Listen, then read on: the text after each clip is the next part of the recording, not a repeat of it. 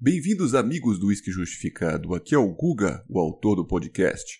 E hoje vamos desmistificar e justificar nosso primeiro whisky japonês. Ainda estamos nos entendendo com alguns whiskies finalizados em madeira Mizunara, que são até mais consumidos e famosos do que este rótulo de hoje, mas vamos falar um pouquinho disso aí mais para frente. O interessante hoje é falar sobre um rótulo pois sua importância seria a vulgaridade e por ele ser bem comum encontrado facilmente nos mercados físicos e online. Vamos falar o Single Grain, o Suntory Shita Distillers Reserve. Nem vem que não tem, nem vem de garfo que hoje é dia de sopa. É, meus amigos, um whisky japonês cheio de preconceitos, sem idade, escrito aqui no rótulo Grain Whisky com um precinho bem salgado. Na promoção consegue-se achar quase por 300 reais, mas o preço dele cheio chega a quase 400. Bem acima aí de rótulos nobres escoceses e de idade. Oh, mas seria este whisky japonês, assim como tantos outros supervalorizados aqui no nosso país? Afinal de contas, onde estaria o glamour do Santorishita, ele é um destilado obtido a partir de um mosto fermentado à base de grãos de milho, ou seja, não usa uma base de cevada malteada, assim como não é um single malt também obtido a partir de alambiques de cobre do tipo escoceses. Será que ele realmente tem complexidade e visibilidade de barris interessantes? Vem engarrafado com 43% e é descrito para nós como uma blendagem entre três destilados diferentes dentro de uma mesma destilaria, que seriam obtidos através de alambiques de coluna, destiladores verticais com duas, três ou quatro colunas, e assim gerando espíritos que seriam diferentemente leves, médio e outro um pouco mais pesado, maturados em barris de carvalho americano ex-bourbon, dos quais a gente acredita que pegue uma maior parte sensorial do coco, e também passa por barris de carvalho europeu, que acaba pegando um pouco de pimenta e picância, e também com barris europeus ex-vínicos.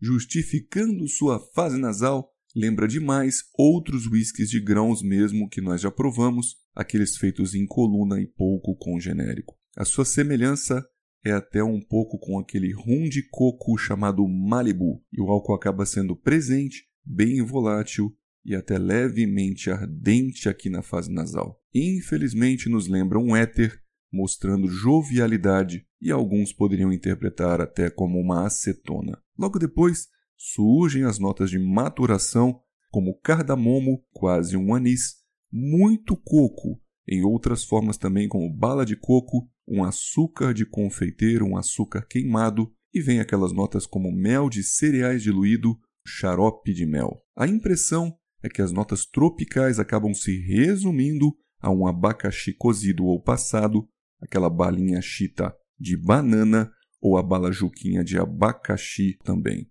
Existe uma nota ex-vínica que a gente percebeu que traz bastante aveludamento até de baunilha, caramelo e um docinho como um suspiro.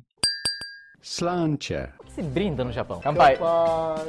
Sua fase bucal com muito dulçor, mas ele acaba tendo um pouco de sabor de pinga de coco. Infelizmente não trouxe tanta complexidade e sua persistência gustativa foi bem fugaz, com um álcool visível, volátil e deixando também aquela sensação de bafo alcoólico e ainda picante. Vamos caminhando para o final, dizendo que dentre os whiskies de grãos já degustados, este aqui é bem inferior a eles, mas dá aquela nota de suspiro e um açúcar de confeiteiro. Para nós, infelizmente, ele recebeu uma nota mais baixa, de 2,5 de um total de 5, e a gente tem que avisar que é um dos whiskies mais medianos que já degustamos. Mulheres vulgares, uma noite nada mais pensando na qualidade, que utiliza grãos mais baratos como milho e alambiques que tem conversão alcoólica que nós chamamos até o osso. A garrafa dele infelizmente também é simples, um rótulo de papel pouco informativo